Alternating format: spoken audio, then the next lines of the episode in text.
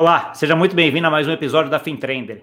E hoje nós vamos falar sobre o tema de tokenização, né? o tema da hype do momento. Todo mundo quer saber o que, que vai ser tokenizado, como é que a gente vai tokenizar, por que, que vai tokenizar, como é que o regulador quer estar uh, tá vendo a parte de tokenização, né? CVM, Banco Central e toda essa discussão que a gente está tendo aí em relação à tokenização no Brasil e no mundo. Né? E para conversar comigo sobre isso, eu trouxe uma pessoa que tem um entendimento muito grande da parte de mercado financeiro tradicional e que também está com uma iniciativa muito interessante na parte de tokenização, junto ao sandbox da CVM. Eu estou aqui hoje com Carlos Rato, que é CEO da Vortex QR Tokenizadora. Tudo bom, Carlos?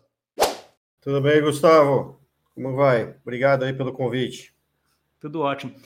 Rato, acho que eu queria um pouco antes da gente, da gente começar aí, uh, acho que queria um pouco entender tua, um pouco da tua história, né? Como eu falei, você tem uma história longa aí no mercado financeiro tradicional, já tinha inovação lá que eu sei, e agora está com inovação aí na, no dia a dia, né? Conta para mim um pouco dessa história aí.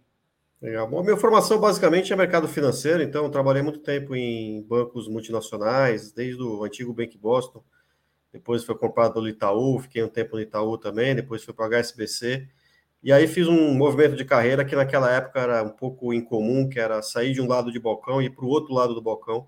Foi quando eu fui para a CETIP, né, é uma empresa que faz o registro e infraestrutura de negociação de ativos de renda fixa.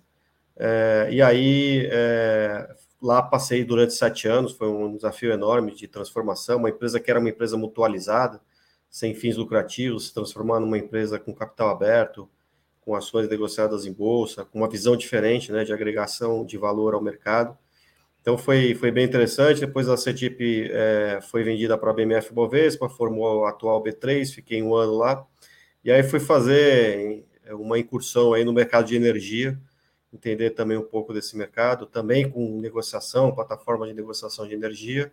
E agora, mais recentemente, depois de três anos aí no mercado de energia, eu voltei para o mercado financeiro, é, para uma iniciativa nova né, de, de, tokenização, que eu acredito muito. Eu acho que a gente vai ter oportunidade aqui de falar bastante sobre isso.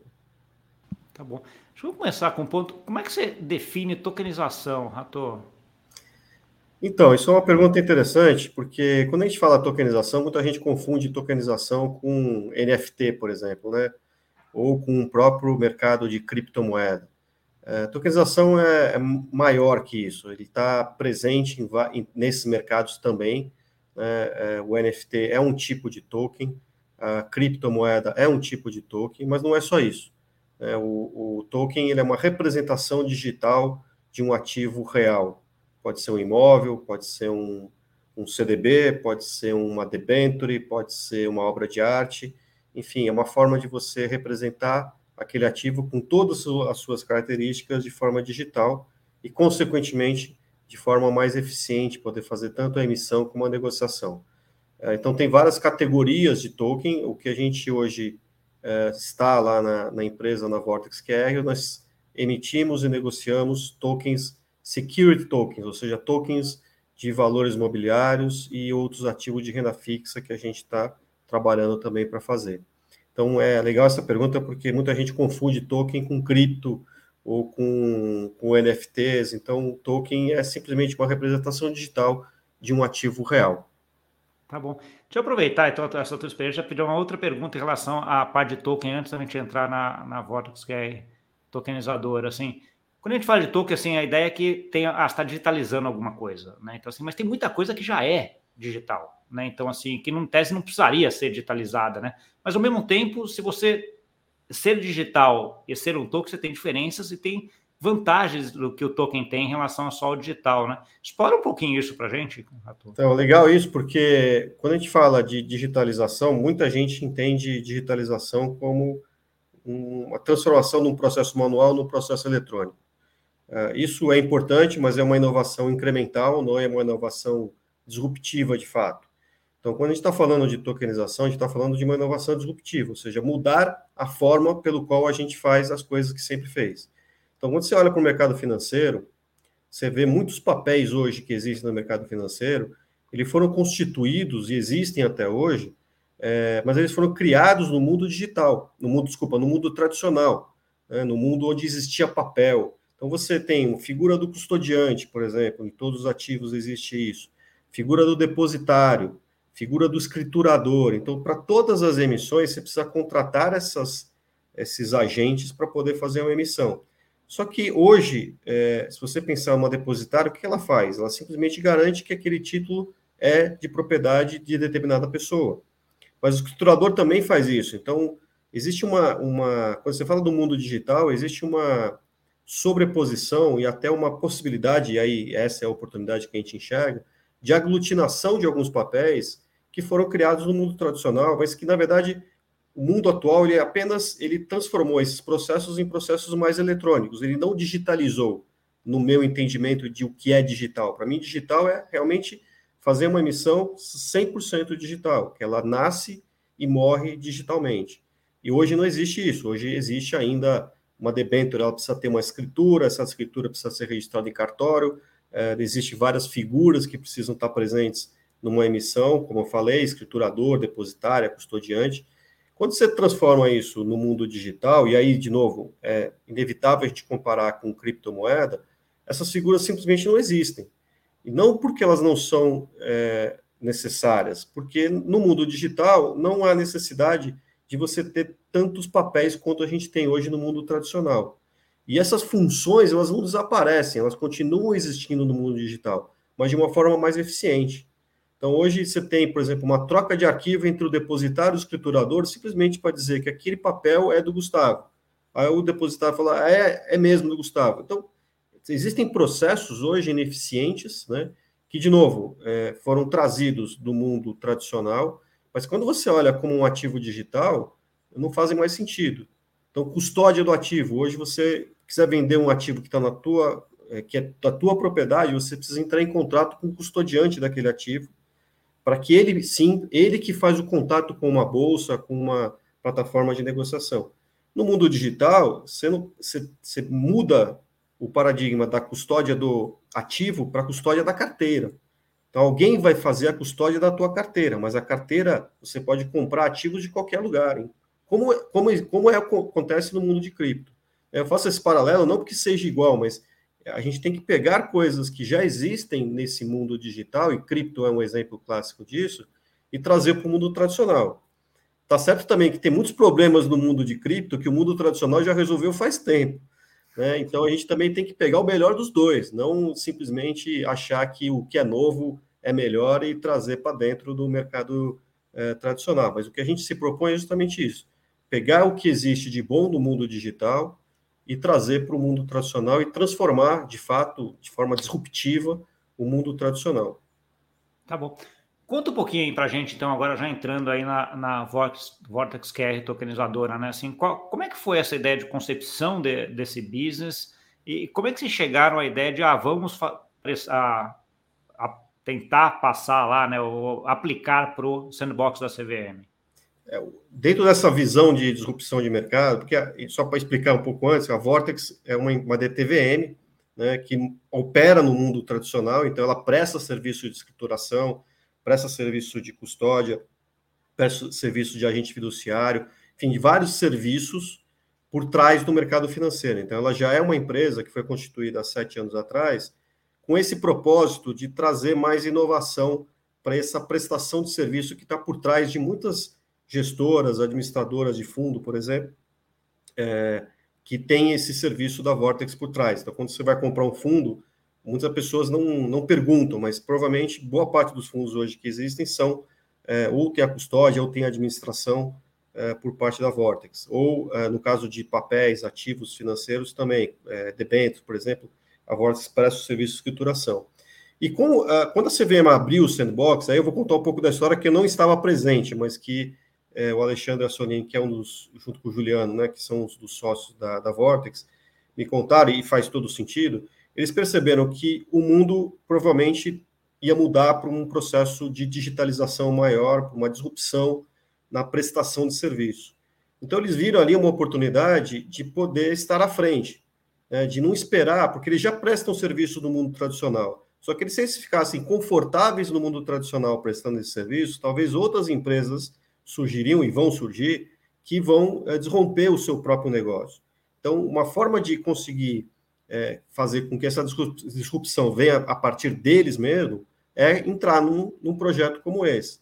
Então, já com uma visão de que talvez os papéis de custodiante, escriturador e outros papéis que existem hoje no mercado financeiro vão se transformar, eles tiveram a iniciativa de entrar no sandbox é, para tomar a linha de frente disso. Acho que isso até é uma coisa interessante para empresas que querem inovar, né? elas de fato elas teriam coragem de eventualmente até ir entrar num negócio que vai prejudicar o seu próprio negócio atual, porque só assim você consegue liderar uma mudança, né? Senão você vai ficar sempre à mercê de que alguém não apareça para poder fazer alguma coisa em cima do negócio que você tem.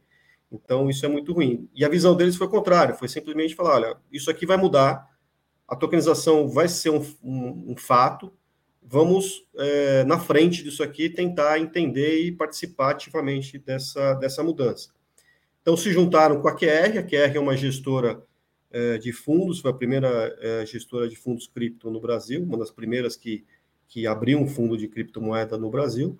Então, tinha expertise ali de, da tecnologia, não da criptomoeda em si, mas da tecnologia de blockchain, junto com a Vortex, que tinha o, o modelo tradicional, que conhecia bastante, conhece bastante todo o funcionamento do mercado tradicional. Então, a junção das duas, né, é, hoje é uma empresa que tem participação majoritária da Vortex, mas tem uma participação é, também da QR, se juntaram e, e, e, pleitearam dentro do sandbox da CVM essa possibilidade de ser uma tokenizadora de valores mobiliários. É, a CVM, CVM abriu essa janela e, de vários projetos, na verdade não foi só esse, né? Foram vários projetos que foram analisados pela CVM e quatro foram aprovados, dentre os quatro, esse da, da Vortex QR. É, que já foi. Eu lembro que na época tem uma peneira grande lá, né? Eu lembro que teve vários projetos e a, CVM fez um trabalho bastante grande, até teve que estender o prazo, né? Até para conseguir analisar tudo e chegou nesses quatro finais que vocês foram um dos contemplados, o que já é um mérito por si, né? Vocês conseguiram passar nessa, nessa primeira peneira e ver. Na hora que você está olhando para o sandbox, Rato, uma das primeiras coisas que você fala é assim, ok, eu vou para o sandbox junto com o regulador, porque tem algumas regras do mercado atual hoje que eu não conseguiria fazer isso que eu quero. Né? Então, assim, o que, que vocês olharam e falaram assim, cara, eu preciso que a legislação me dê uma flexibilidade nisso, nisso, nisso, para a gente conseguir fazer esse modelo de negócio? Quais eram esses pontos? Então, tivemos, durante esse processo, a gente teve algumas dispensas regulatórias. Né? É, e aí eu vou separar em duas aqui. Basicamente, dispensas regulatórias relativas à atividade de depositária. Então, a gente, é, esses ativos que são tokenizados, eles são dispensados de ter uma, uma entidade depositária, então ele já não tem uma depositária. De novo, pelo próprio modelo digital, é, não faz sentido ter uma depositária. E é, tivemos também algumas dispensas na linha das ofertas. Então, a, naquela, é que mudou. É, é interessante ver isso, porque a gente se antecipou algumas mudanças que vieram depois. Né? Então, a CVM permitiu que a gente fizesse, na época, emissões sem a necessidade de lock-up, por exemplo. Né? É, só que com a nova instrução normativa que saiu agora, 160, essa história do lockup já acabou. Mas naquela época não, não, não tinha acabado ainda. Então foi uma forma também do regulador testar o mercado para situações que ele já previa que ele tinha interesse de, de mudar. Então tivemos algumas dispensas nesse sentido, de estrutura também, obviamente, a gente não tem é, a mesma estrutura de, um, de uma de uma empresa que já está autorizada a funcionar de forma regular, né, uma empresa que está dentro é, da hoje instrução CVM 135, mercado de balcão organizado. Então, dentro das exigências de um mercado de balcão organizado, nós tivemos algumas dispensas de, de comitês e, e áreas de, de, tamanhos de áreas de, de autorregulação, por exemplo, é, e dispensas relacionadas à, à característica da oferta. Então, a gente, é, algumas dispensas de oferta hoje não são mais um diferencial, elas já fazem parte da nova instrução de ofertas. A gente está conversando com a CVM para ter outras dispensas em cima já da 160 também, da nova legislação de oferta. E a ideia é essa, quer dizer, testar o modelo e, e ter esse, né, esse é o conceito do sandbox, né, você poder ter uma flexibilidade regulatória eu não vou. Eu, eu já tive uma experiência passada de construir uma empresa, obter autorização para uma empresa se tornar um mercado de balcão organizado. Né? É, quando trabalhei no mercado de energia, a gente queria usar, fazer derivativos de energia, então a gente precisava de autorização da CVM para se transformar no mercado de balcão organizado. É um processo que demora no mínimo um ano e meio a dois anos para você conseguir essa autorização. Processo é, que está lá, na, hoje descrito hoje na 135.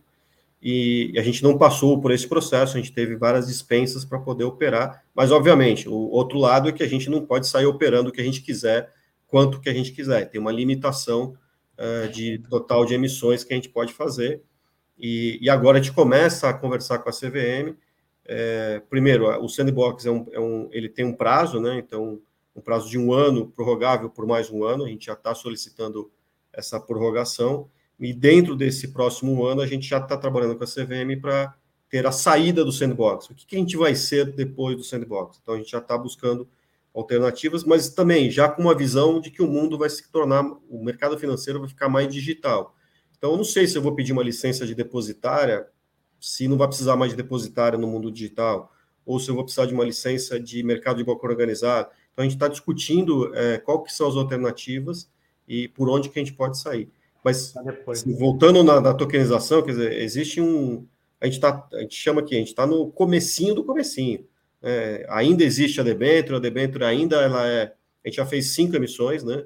É, quatro de debenture e uma de cota de fundo fechado, mas a debenture existe, ela tem a escritura dela ainda. O meu sonho, nosso sonho, é que a gente faça um processo 100% digital e, e, e consiga, é, falando tecnês um pouco aqui, né, transformar esses tokens em tokens programáveis, ou seja, que eles possam ser auto-executáveis ao longo do tempo e, não, e aí reduz ainda mais o custo para emissão e para distribuição. Tá bom. Conta um pouquinho mais sobre esses, esses exemplos aí, esses vários exemplos que você falou que você já fez, já emitiram, já testaram, etc. Uh, ah, sobre dois aspectos. O que, o que, que era, o que se esperava uh, do, do processo, do coisa, e o que, que foi, né? Ou seja, o fato, o que, que teve de positivo e negativo nessas experi experiências aí que vocês fizeram até agora? Acho que foi, foi muito controlado, então assim, a gente não teve ainda nenhuma expectativa frustrada em relação ao que, ao que a gente esperava. A gente sabia que no começo teria que ser algo ainda, né, boa parte analógico e uma outra parte digital. É um processo de transformação. Como toda inovação, acho que é, um, é uma onda, né, não é algo simplesmente sai de uma, de um, não é binário, né, você sai de uma coisa e vai para outra. Acho que a inovação ela vem como uma onda, você vai lá, testa, chega no limite, volta e assim vai. É, até que realmente você, pô, ah, o regulador fica confortável de que ele pode fazer essa emissão. Então, tivemos emissão, é, duas emissões com o Itaú, tivemos uma emissão é, recentemente até com o Santander, tivemos uma emissão de cota de fundo também é, distribuída também ali do, pelo é, o fundo gerido pela QR. Então, é, dentro do que a gente esperava, cumpriu plenamente o que a gente tem expectativa. Agora, a nossa ansiedade, assim, eu quero mais, né? Eu quero, eu quero, eu quero um token, eu quero uma debenture sem precisar papel. Eu quero uma eu quero um token totalmente programável. É, eu acho que isso vai acontecer, essa, isso também são dois são dois aceleradores que eu acho que isso esse processo de tokenização vai sofrer e que, que vai ser importante, que a gente vai ficar tem que ficar bem é, acompanhando esse movimento. Primeiro, é a própria adoção do contratos inteligentes no Brasil, que, acho que é uma coisa que está evoluindo, eu acho que vai evoluir ainda mais, é, que traz esse, esse, essa possibilidade de você ter um ativo que tenha programação dentro dele, então é, a gente brinca assim, pô, imagina você ter um financiar um carro e o carro, se você não pagar a prestação do carro, o carro não liga, né? Ou se você financiar um imóvel e deixar de pagar X prestações do imóvel, você não consegue entrar no teu imóvel. Então, ter essa possibilidade de é, juntar o mundo real com o mundo digital e ter vantagem em cima disso, né? É, lógico, para a sociedade é bom, porque os juros reduzem, a garantia fica mais forte, etc. É, então, acho que isso vai acontecer ao longo do tempo. Nos ativos financeiros é mais, mais simples até de que isso aconteça, são poucas regras que eles compõem. É, e, e, e, outra coisa que acho que vai realmente ser transformacional é a Royal Digital. É um projeto que o Banco Central, não sei se você já teve oportunidade de conversar aqui com, sobre isso, mas é um projeto muito interessante do Banco Central é, que para mim é transformacional. É um novo SPB, para quem participou do SPB há anos atrás, lá, denunciar a idade. É, é para mim é um novo SPB e, e, vai reduzir muito o risco de liquidação. Hoje você compra um ativo, você sabe disso, quer dizer, só pode, você tem a certeza que você realmente comprou aquele ativo no final do dia, quando você tem a janela de liquidação. Então a gente vive hoje num, olha outra né, paradoxo, né? A gente vive, a gente tem um Pix por um lado, né? A gente pode comprar e vender e, e transferir dinheiro a hora que a gente quiser, Mas se eu quiser comprar um fundo de investimento às 11 horas da noite, não consigo. É. Porque tem uma janela de liquidação, porque tem que. Se eu quiser ir aplicar no fundo, às vezes 11 horas da noite do domingo, não consigo. Né? É, então, assim, é, é, acho que essas, é, o digital vem quebrar esses paradigmas. A gente ficou acostumado com isso, mas não faz sentido eu, ter um mundo onde eu tenho o Pix hoje, que é super utilizado, é, né, a adoção foi cada vez mais instantânea no mercado brasileiro, né? E, e você olhando para o mercado financeiro, que é um mercado ainda que não funciona 24 por 7. É, então não faz sentido isso. Acho que a gente vai chegar nesse movimento de, de maior digitalização e, e com benefício para todo mundo. Né? É, deixa eu aproveitar até esse gancho que você, que você colocou aqui. Porque, assim, eu estava fazendo doutorado aqui até sobre o tema stablecoins, né? Que tem muito a ver com, com isso que a gente está tá conversando, né? Então, assim, um dos pontos em relação à inovação do mercado financeiro tem a ver com a inovação da moeda, né? Que é o que você está comentando, de que, assim, não adianta eu tokenizar tudo, mas, ao mesmo tempo, a moeda continuar lá, aquela moeda que só funciona da forma. Então, como é que você está vendo o papel aí da, do Banco Central, aí do, do PIX, aí nessa, em puxar tudo isso? Porque a gente está vendo, eles têm, eles têm um papel bastante atuante aí, colocar o PIX, a, a, a, despeito até um pouco dos bancos, né? Que desde, desde 2016 que ele tinha paper dos bancos, ó, façam um sistema de pagamento instantâneo. Os bancos não se mexeram, ele pegou lá e fez, e ó, então agora está feito. É, e by the way, é de graça para todo mundo e toda essa história que a gente conhece aí, e o grande sucesso do Pix. A gente vê agora essa discussão aí uh, de CBDC barra stablecoins, né? Esse modelo uhum. híbrido que o Brasil está tá indo um pouco, né? E você está indo do outro lado que você está vendo no mercado tradicional e tokenizando isso daqui que aí é o grande, grande, talvez a grande aceleração que a gente vai ter é quando você tiver os dois juntos, né? Porque Exato. você consegue fazer toda essa parte de programada. Mas como é que você está vendo o papel do regulador em, em puxar essa inovação no Brasil? É, no Brasil, assim, acho que o Brasil é um dos poucos exemplos, talvez, do mundo, assim, de, de, de um mercado financeiro altamente tecnológico e avançado. É, o próprio SPB, a gente fala do SPB como uma coisa antiga, mas é, comparado com outros países, o SPB já é um avanço enorme.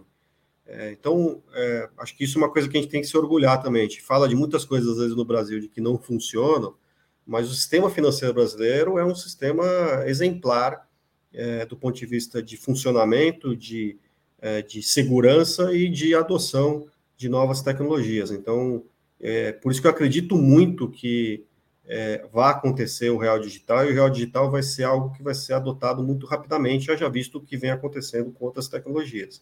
Então, é importante que o regulador empurre essa agenda, quer dizer, não existe é, agenda que não seja, nesse sentido, transformacional, que não venha do regulador. Óbvio, é também importante que o mercado é, vá junto, né, adote essas, essas transformações, é um processo conjunto, não adianta também só o regulador empurrar e o mercado é, não, não, não se beneficiar, não ver benefícios em cima disso, mas é, eu acho que no Brasil, pelo menos, os exemplos nesse sentido é, do regulador, de adoção e de, e de transformar isso numa agenda, que acho que é importante, você pegar a agenda do BCR hashtag, você vai ver muitas coisas ali que realmente vão nessa direção. O próprio quando você, quando você vê alguma palestra do, do presidente atual do Banco Central, ele muito enfático em relação a real digital, tokenização, digitalização, ele fala isso o tempo todo. Então, no lado da CVM, a gente vem acompanhando, a gente participa diretamente lá, a gente tem comitês com eles uma vez por mês, pelo menos, e eles também estão avançando nesse sentido, o próprio sandbox. Então, assim, é, primeiro, eu vejo o papel do regulador fundamental para que essas coisas aconteçam. É, segundo, acho que o Brasil tem um campo fértil né, para que esse processo se desenvolva até de forma mais avançada que em outros países, é, talvez até mais desenvolvidos que o Brasil. Então, e, e, por enquanto, o regulador tem respondido na velocidade do regulador, com todas as, as, as, necessidades que o regulador tem de manter a segurança, a confiabilidade no sistema, mas, assim, eu vejo bastante positivo hoje o papel do regulador nesse sentido.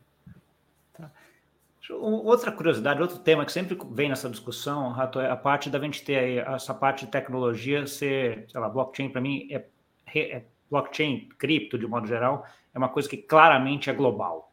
Né? Então, assim, a gente realmente conseguiu manter, quando a gente vai para DeFi, aí um sistema financeiro global que todo mundo pode acessar em todo mundo.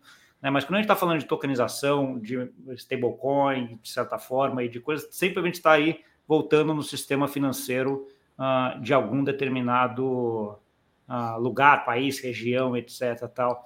como é que você vê isso? Porque, em tese, hoje, assim, pela tecnologia, você poderia tokenizar uma coisa que poderia ser vendida para alguém na China. Né? Então, assim, sem problema nenhum. China, só para dar um exemplo, mas qualquer lugar do mundo. Né?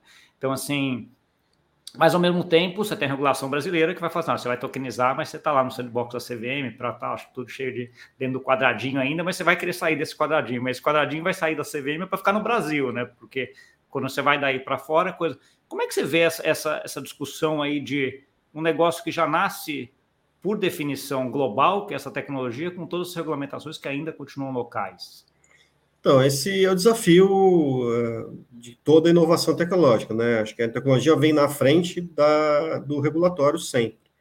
É, seria possível hoje, as próprias debêntures que a gente tem hoje tokenizadas, né, que já são tokens, seria possível, tecnologicamente falando, que investidores estrangeiros pudessem comprar essa debênture porque afinal é um token, né? Então ele pode ser negociado. Aí você entra numa discussão de, de câmbio, de entrada de recursos, saída de recursos, aí você começa a, a tributação, a né? Tributação. Então, assim, tecnologicamente falando, é possível. A gente não pode fazer isso, a gente mantém esses ativos, eles são ativos negociados só no Brasil, mas é, é possível. Agora, a gente primeiro precisa avançar, talvez localmente, né? Acho que tem muito espaço ainda para a gente fazer o que a gente faz já hoje no mercado local de uma forma mais eficiente. Você pegar, por exemplo, são 22 bilhões de reais de debêntures emitidas todo mês, né?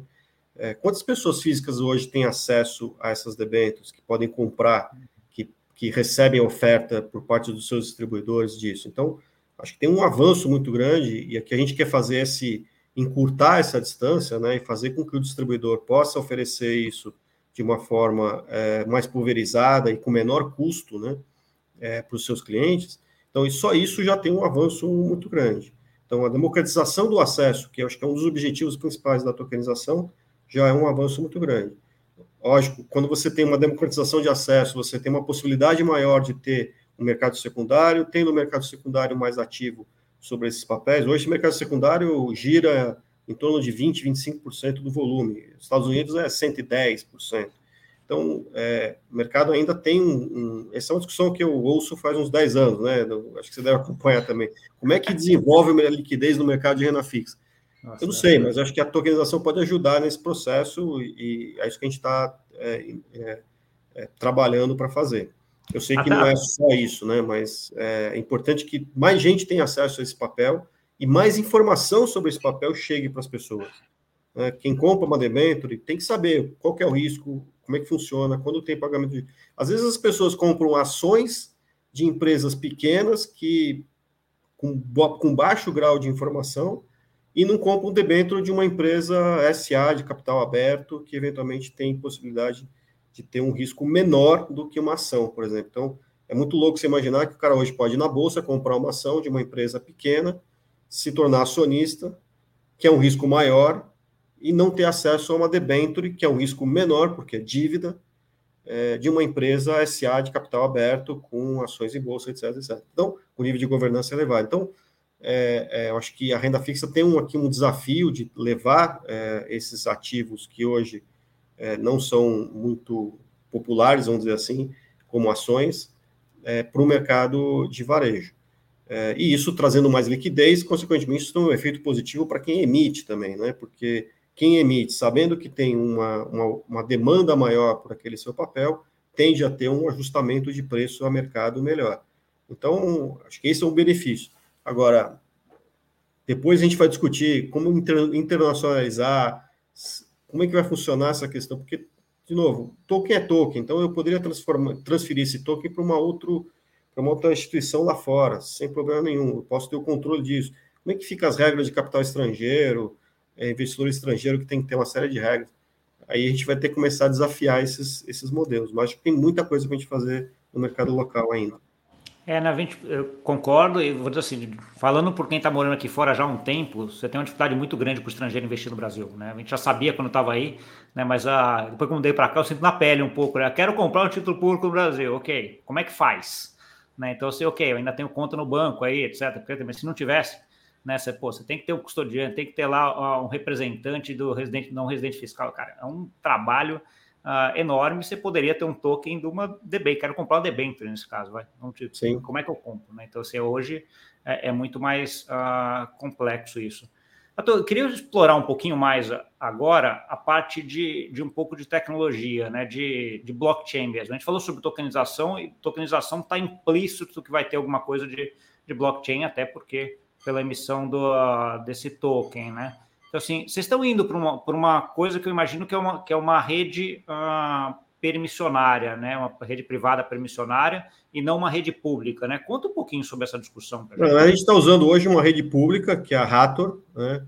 É, ah. Para fazer isso. Então, a gente faz o registro da operação em blockchain, é, usa a Hathor para fazer isso. Por que a Hathor? Simplesmente pelo modelo de negócio. É, a gente imagina que, é, se, dentro do nosso modelo de negócio, nossa expectativa é que tenha uma uma quantidade muito grande de transações. Eu não poderia usar uma rede que me cobrasse por transação, porque senão inviabilizaria esse negócio. Então, a Rator não tem esse modelo de cobrança, então me permite que eu possa é, registrar lá e depois eu não ser cobrado por transações que eu fizer. Então, essa foi uma opção. A gente é agnóstico em relação a isso, então, se tiver uma rede melhor e que se adequa ao modelo de negócio, não temos nenhum problema em, em utilizar. Tem uma discussão que vai acontecer de é, faz sentido o Brasil ter a sua própria rede, é, uma rede permissionada, uma rede do mercado financeiro. Acho que com o Real Digital essas discussões já estão acontecendo e, e vão chegar, e a gente pode migrar eventualmente para uma rede, para uma outra rede. É, mas por enquanto a gente usa essa rede por questões de adequação da modelo de cobrança dessa rede vis-à-vis -vis o nosso modelo de negócio. A gente avaliou outras redes, mas essa rede realmente nos permite que a gente tenha maior número de transações sem precisar ficar pagando por cada transação. Entendi. Não, eu vi, eu tenho, eu tenho até, quem quiser saber mais sobre a Rata, eu tenho uma conversa com o Marcelo de uns dois anos atrás. Né? Marcelo é o criador da Rata. A Rata é uma blockchain de um brasileiro, né? É o doutorado dele, é. uh, que é bem legal. E é isso mesmo, ela tem um modelo que ele não cobra por transação, né? Então, assim, é muito escalar. Para quem quer fazer muita transação, é super bom o processo e, uh, e tudo, né? Então, assim, quando a gente está olhando uh, em blockchains, e aí você falou, a gente falou, você falou muito sobre ah, esse intermediário aqui veio porque não era, não era digital, ele simplesmente digitalizou um processo que era em papel, etc. Ah, uma questão que sempre vem assim, dá para fazer via blockchain, registrando na Rator, tudo sem nenhum intermediário, Rator, ou tem alguns ainda nesse caminho que são necessários? Eu acho que tem, a gente tem que é, sempre fazer essa ponte entre o mundo digital e o mundo real. Então, você precisa de alguém para é, centralizar essa informação e dar conforto ao regulador de que aquela operação está sendo feita. Porque tem várias regras né, que existem hoje no mercado financeiro para garantir que aquela operação é uma operação de fato que está dentro das, da, da, regulamentação, que não tem é, nenhum tipo de problema em relação, por exemplo, à mudança de preço, é, a, a, fraude ou qualquer outro tipo de coisa. Então, ter alguém ali que é, seja responsável e responda para o regulador como responsável eu acho que a gente não vai é, deixar de ter. Eu não sou aquele ideológico do tipo finanças descentralizadas, vai acabar Banco Central, vai acabar a CVM, vai acabar todo mundo, não precisamos de ninguém. Eu acho que a gente não, não sou apaixonado por esse por esse por essa ideologia, eu sou mais pé no chão, acho que vai continuar existindo Banco Central, vai continuar existindo CVM, é, vai continuar existindo empresas de infraestrutura de mercado financeiro que fazem esse papel de controlar a, a, a, a negociação, a emissão desses ativos, né, autorreguladores do próprio mercado, porque a CVM e o Banco Central não vão ter braço suficiente para controlar todo o mercado, então é importante que tenha esses agentes, e a gente precisa fazer essas pontes com o mundo tradicional. Então, por exemplo, a gente né, tem lá, existe a custódia das chaves, mas a gente tem acesso a essas chaves, por quê? Porque se amanhã eu receber uma notificação judicial de que precisa ser bloqueado aquele token, eu preciso executar. É, não posso. Ah, não, veja bem, não está comigo, o token, o cara me transferiu lá para fora. Não posso deixar de ter essa responsabilidade. Então, é, a gente tem que ter alguém que tenha essa responsabilidade de, de poder acessar a conta de um determinado detentor de um ativo para poder fazer esse tipo de situação de bloqueio, de garantia, etc. É, então, acho que vai continuar existindo algum tipo de, de agentes, né, não sei se o nome é centralizador, mas sejam agentes que vão é, fazer com que esse mercado possa continuar funcionando. de novo, acho que o, o meu ponto sobre os papéis não é uma questão simplesmente de tirar o papel e acabou. Esse papel existe porque existe uma função ligada a ele. O que eu estou falando é que essas funções que eram feitas de um jeito vão poder ser feitas de outra forma, muito mais eficiente. E aí você vai ter uma aglutinação de papéis. Por exemplo, custodiantes. O custodiante é responsável pelo recolhimento do imposto. Se você tiver um mundo tokenizado com um real digital, eu, como registrador, ou como seja o que for, como mercado de balcão organizado, eu posso é, ser o recolhedor do imposto de renda. Simplesmente eu vou lá, acredito a conta real digital do cara com o valor líquido e a diferença, que é o imposto, eu acredito a conta real digital da Receita Federal. Então, eu posso fazer esse processo de uma forma mais eficiente. Eu tenho, eu sei qual que é o custo de aquisição. Às vezes você tem uma dificuldade muito grande para é, saber qual que é o custo de aquisição, porque o cara muda de custodiante, enfim. É, eu consigo saber isso. Então, é, tem alguns papéis que, de novo, você vai ter que subir um pouco a responsabilidade, mas que vai trazer mais eficiência para o mercado. Então, você vai, né, você vai deixar de ter o custodiante do ativo para ter o custodiante da carteira. Não é à toa que, por exemplo, o Itaú está já é, anunciando aí que vai ter um business é, para ser custodiante de carteira digital. Acho que esse é um, é um mercado né, que, que os bancos estão perseguindo no mundo digital. Mas é isso, por conta dessa transformação que está acontecendo. Mas eu não sou apaixonado por DeFi, não. Acho que tem as suas limitações. A gente tem, é o que eu falei no início, que tem coisas muito boas no mercados, nos mercados digitais, de cripto, etc., que podem ser trazidas é, para o mercado tradicional. Mas tem problemas que existem lá que há muitos anos já foram resolvidos no mercado tradicional e que a gente não pode deixar de ter essas soluções aqui dentro. Sim, e tem a oportunidade agora de construir o melhor dos dois mundos, né? Pega o melhor dos dois Exato. e faz um negócio uh, melhor nesse sentido. Rato, você falou aí que vocês emitiram a parte de debêntures, a cota de fundo. O que, que tem aí no, nos próximos dias, meses aí para sair? Segredo. É.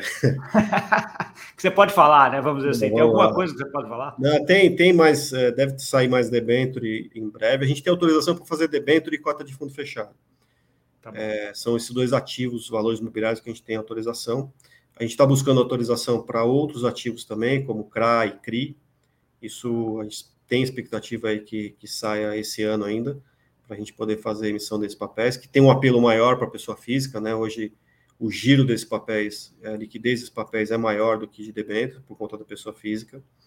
E, fiscal, né? e, a nossa expectativa também é entrar em outros ativos que não necessariamente valores imobiliários. Aí também toda a parte de Banco Central, que é algo que realmente a gente acredita que tem muito ativo ali que, que faça, faz, faz sentido né, que seja tokenizado. Porque uma das vantagens da tokenização é se você traz, trouxer mais liquidez para o mercado, talvez alguns ativos que os bancos são hoje obrigados a dar liquidez diária, porque não existe secundário, se você conseguir criar um mercado secundário para esses ativos, você, você possibilita que o banco não precise emitir esses papéis dando liquidez diária sobre eles, consequentemente, você tem uma melhor gestão de, de ALM, de, de ativos e passivos da instituição financeira. Então, acho que uma das grandes vantagens pode ser isso, e por isso que a gente está olhando também ativos de, de, de, Banco Central também. Tá bom. Você comentou uma coisa que agora eu estava pensando aqui enquanto estava falando, é sempre assim, a tokenização e mercado secundário, né? Eles não são exatamente a mesma coisa. Você pode simplesmente tokenizar e deixar lá, e cada um se vira, ou construir o um mercado secundário, né? Uh, vocês têm aqui a ideia dos dois business, né, Rato? Então, com dificuldades diferentes, né? Explora um pouquinho para a gente qual a dificuldade da tokenização e qual a dificuldade do mercado secundário que você está vendo hoje. Acho que a tokenização é o primeiro passo, né? Você conseguir transformar aquele ativo em algo digital. É, e aí, nesse, nesse caso, você tem que trazer o quê? Eficiência. Então, tem que ser mais barato você emitir um token do que fazer uma emissão tradicional. E é muito, e é muito diferente o processo de você tokenizar uma, uma cota de fundo e uma debênture, ou um CRI, um CRA que vocês estão vendo, ou é muito Não, é similar? Muito, é, é, similar. É, tanto é que a gente está fazendo agora, né, se a gente conseguir essa autorização para CRA e CRI, a gente está adaptando a plataforma para CRA e CRI, e são coisas mínimas. Então, no final da história, é um ativo, você tem as características daquele ativo, é, paga juros, não paga juros, quando que paga juros, enfim, e não tem muito segredo. É lógico, é, ao longo do tempo você vai avançando. Então, se você tiver um, um, um token é, programável, aí você começa a sofisticar um pouco mais. Então, você começa a trazer um pouco mais de criar um contrato inteligente, não mais apenas um, um simples representação digital. mas você vai sofisticando ao longo do tempo. Mas hoje são muito, os processos são muito, é, muito similares, né? Eu vou fazer até, até o gancho, que eu acompanho muito DeFi. Concordo que tem limitações, tem coisa assim, mas adoro, porque assim, eu vejo várias inovações lá que vão trazer exatamente isso, coisas que hoje no sistema do mercado financeiro tradicional a gente não consegue fazer. Mas na hora que você tiver um token aqui, você vai pegar aquela ideia de DeFi lá e fazer, opa, ó, regulador, dá para fazer isso aqui, né? Então, um pouco Exato. do que você está dizendo. É, é que é a inspiração para a gente poder mudar, mas e aí sabendo como é que a cabeça do regulador funciona também. Então, na emissão, acho que o importante é você emitir mais barato, permitir que a emissão seja feita para um público maior. E a desafio do mercado secundário é muito parecido com o que todos nós vivemos ao longo dos vários anos aí de tentar criar uma, um mercado secundário mais ativo para o token. Eu acho que essa mudança de é, essa pulverização, né, você permitir que, por exemplo, você tenha tokens em valores muito pequenos, né, acho que permite, e barato, né? Você não tem um custo é, de registro fixo em reais, por exemplo, né? Você tem um custo é, muito mais percentual sobre o valor, faz com que você possibilite também fazer com que isso aconteça. É, o fato de você ter custódia das carteiras também, você permitir que o cliente possa, independentemente de onde ele comprou, é, hoje você compra o mesmo papel em três corretoras diferentes, você vai receber três extratos. Você entra na B3 para ver a tua posição, você vai pegar três posições diferentes. Por quê? Porque quem comanda é o custodiante, quem é o quem, é, quem determina o que, que você tem é o custodiante. É, o momento que você transfere isso para a carteira do próprio cliente, então o cliente comprou 10 quantidades do papel na corretora A, 10 na corretora B, 10 na corretora C. Ele vai ver num lugar só, na sua carteira, que ele tem 30 daquele papel. E ele vai poder vender para a distribuidora A, para a corretora B, para a corretora C. Desculpa. Então, isso te dá liberdade e, consequentemente, possibilita maior liquidez para esses ativos também. Tá bom. É, uma questão em, ter, em termos de interoperabilidade, né? Vocês acabaram indo para indo para Rator aí, que é, que é uma, uma blockchain menor nesse sentido, né, Rator? E que, uh, ok, mas como vocês estão dentro do ambiente interno ali de vocês, tanto faz, né? Você vai sendo negociado tudo lá dentro, etc. Então, assim, uh, você, uma das coisas que você considera é abrir isso para ir para um ambiente mais externo, onde se a interoperabilidade possa ser um ponto? Acho que interoperabilidade é um caminho sem volta. Acho que não tem, não existe sistema que não tenha interoperabilidade. É, então isso vai acontecer. É, isso vai ser interoperabilidade entre redes ou entre instituições debaixo da mesma rede. Acho que isso é, vai depender do que vai acontecer no mercado. Mas de novo, a gente não tem uma uma obrigação de fazer com a Rator. A gente é super. Se tiver uma rede melhor, mais eficiente e que faça sentido, que o mercado venha adotar, a gente migra de uma hora para outra. Então, não tenho nenhuma amarração é, nesse sentido. É, mas, de novo, esse tema interoperabilidade, para mim, é fundamental. É, e ele vai, ele, a interoperabilidade ela vai se tornar mais fácil de ser feita quando a gente está falando no mundo digital né? Porque a gente está falando aqui basicamente uma transferência digital de tokens de um lado para o outro. Então, é, acho que isso, tudo aqueles, todos aqueles medos e aquelas receios que a gente tinha no passado de, de ter dois ambientes de negociação e aí não ter preços competitivos, porque o cara pode fazer uma operação aqui e ele não tem o papel para poder vender naquele ambiente e está registrado em outro. Com o mundo digital, isso, esses, esses, essas dificuldades elas ficam muito menores. Então, é mais fácil hoje você conseguir controlar de forma digital se você tem aquele papel para vender no ambiente de negociação que você escolher que você quer vender. É, você, a partir do momento que você tem uma comunicação entre, entre essas entidades, hoje é muito instantâneo, é muito rápido isso. Então, é, não, não tem tanto aquele receio de ter o risco de o cara vender um papel que ele não tem. É, é, de novo, esse é um modelo tradicional, aquela cabeça nossa de cadê o papel, quero ver, né? É, no mundo digital é muito mais fácil você garantir isso. Né? Tá bom. Rator, tem mais ou menos um tempo aqui, a gente está chegando ah, perto dele. Queria agora que você deixasse uma mensagem final aí para quem está uh, tá nos ouvindo e onde que eles interagem com você. Legal. O, bom, primeiro, é, a gente acredita muito que tokenização é uma linguagem. Hoje a gente fala muito de tokenização. É, fala, o termo de tokenização é falado aí na mídia, né? Tá, como você falou no início aí, ele é muito comentado. mas o nosso, a nossa visão de, de médio e longo prazo é que a tokenização, ninguém mais, em algum momento, ninguém vai falar mais sobre tokenização, porque tokenização vai virar uma forma pela qual você consegue fazer as coisas. É, a tokenização, para a gente, é um meio de transformação do mercado, é a forma pelo qual o mercado vai sair do mercado da forma tradicional para uma forma digital. Então, é o caminho que isso vai acontecer. E, de novo, lá na frente, a gente não vai falar mais em tokenização, o token vai ser uma coisa que a gente vai comprar, vender e de forma absolutamente natural, como a gente faz hoje com internet, a gente não sabe nem o que está por trás é, quando a gente se conecta na internet e todos os protocolos que existem de conexão, a gente nunca mais, a gente não fala mais sobre isso, a gente simplesmente abre a tela e se conecta, e para mim, é, para a gente, token vai ser exatamente isso. É, nós temos o nosso site lá, da Vortex QR Tokenizadora, e também tem o meu LinkedIn aí, quem quiser me seguir, tiver dúvidas, questões, enfim, é, quiser experimentar, né, fazer uma, uma emissão, a gente tem alguns lotes ainda disponíveis, algumas empresas que já fizeram, então quem tiver o interesse de, de também é, fazer uma emissão, é, fazer uma distribuição de debentures, né, coordenado por um banco, a gente está à disposição para fazer esse teste e conversar sobre outros ativos também, não necessariamente debentures, mas a gente quer também olhar oportunidades para outros ativos financeiros, não só valores imobiliários. Mais uma vez, obrigado, Gustavo, pela oportunidade.